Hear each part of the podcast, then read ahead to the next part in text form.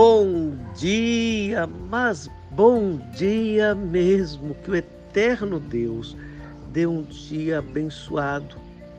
Que abençoe a sua família com saúde, alegrias, paz, comunhão.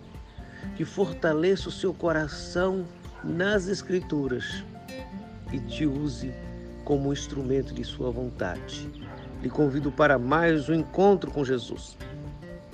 No Evangelho segundo João, capítulo 13, versículo 7, está escrito: Respondeu-lhe Jesus: O que eu faço não sabes agora, compreendê-lo-ás depois.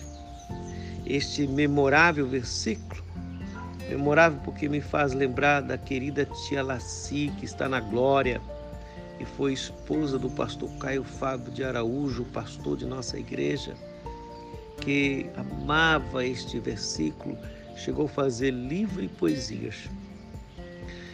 No texto, Pedro não compreendeu o que Jesus estava fazendo. Até achou muito estranho aquilo. Mas Jesus diz a ele que ele não estava compreendendo aquela hora. Mas o Jesus que sabia o que estava fazendo, sabia que Pedro compreenderia depois.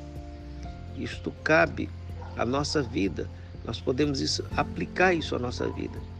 O que estamos passando agora, nós não sabemos. Não sabemos claramente.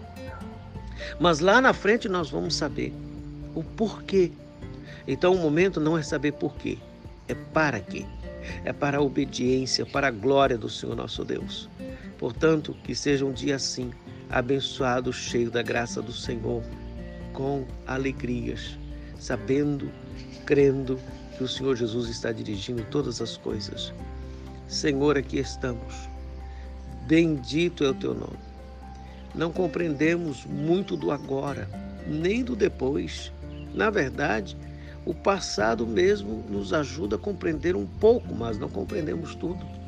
Porém, entendemos que estamos aqui para fazer a tua vontade glorificar o teu nome, que entenderemos no futuro. Mas agora Queremos lhe servir em amor, em obediência, que o Senhor seja glorificado e que tudo em nós bendiga o teu santo nome. Em Cristo Jesus. Amém. Avante, cristão. Saberás depois.